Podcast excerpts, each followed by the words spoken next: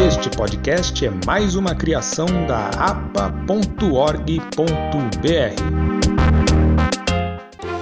Eu sou Bruno Leite de Carvalho e neste Drops do podcast Observatório do Patrimônio Cultural, a Camila Rezende fala sobre o vandalismo ocorrido na Igreja Nossa Senhora dos Remédios em Osasco, na Grande São Paulo.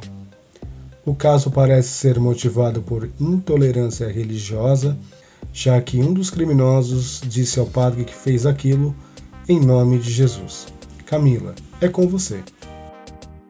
Venho com a notícia que aconteceu neste mês de maio de 2021 sobre o Museu de Arte Sacra aqui de São Paulo, mais precisamente que fica na, localizado na região da Luz, eh, em São Paulo ofereceu serviços do departamento de restauração para a igreja Nossa Senhora dos Remédios, né, que fica localizada em Osasco.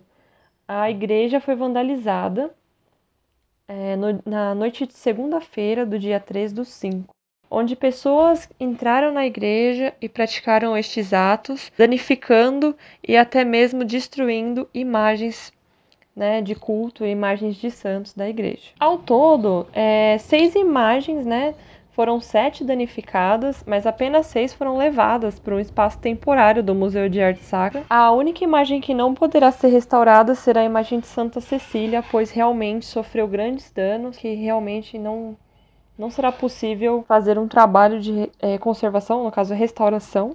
E nota disso, né, o descarte dessas imagens de maneira geral de culto, ela é feita de maneira muito específica pela igreja, né, no caso da Igreja Católica, por, exatamente por se tratar de uma imagem de culto. Então, a imagem de Santa Cecília não vai ser restaurada, mas as outras seis passarão por este processo.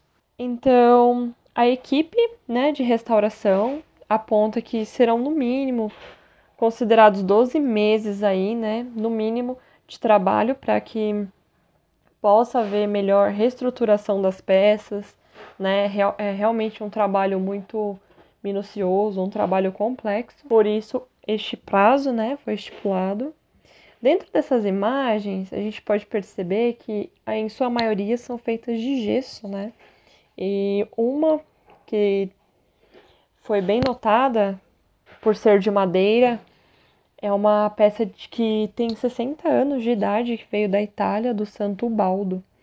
Provavelmente ela tenha outro trato, né, em comparação às imagens de gesso. E de acordo com as notícias, né, com a entrevista, o restaurador responsável aponta que a imagem da Nossa Senhora dos Remédios, que seria a padroeira, né, do, do bairro, símbolo do bairro, pretende-se que seja a primeira a ser devolvida exatamente por isso. Então, para finalizar, né, esse trabalho será concluído, será feito, né, desenvolvido pela equipe de restauro do museu, em conjunto com uma equipe voluntária também. Né? E ao todo serão 15 pessoas que vão participar desse trabalho que foram apontados na entrevista.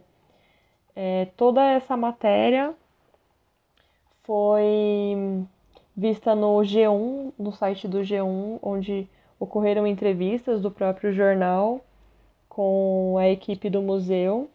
As notícias vêm desta fonte e o nosso observatório traz à tona para que nós possamos ter um olhar atento ao patrimônio. Sua voz na defesa dos bens culturais e manifestações populares. Observadores e observadoras. Como foi dito pela Camila, foram sete imagens destruídas, entre elas a de Santo Baldo, que foi trazida da Itália há 60 anos. Assim, é mais um patrimônio destruído pela intolerância religiosa e pela falta de segurança. A cada semana, vamos pautar os acontecimentos envolvendo os prédios tombados, as histórias locais e as manifestações populares ocorridas em todo o Brasil e no mundo. Este podcast é produzido por Tiago Guerra, Camila Rezende, artes visuais de Renato Cavagutti.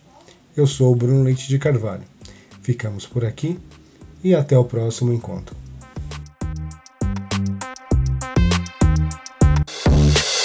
Este podcast é mais uma criação da apa.org.br.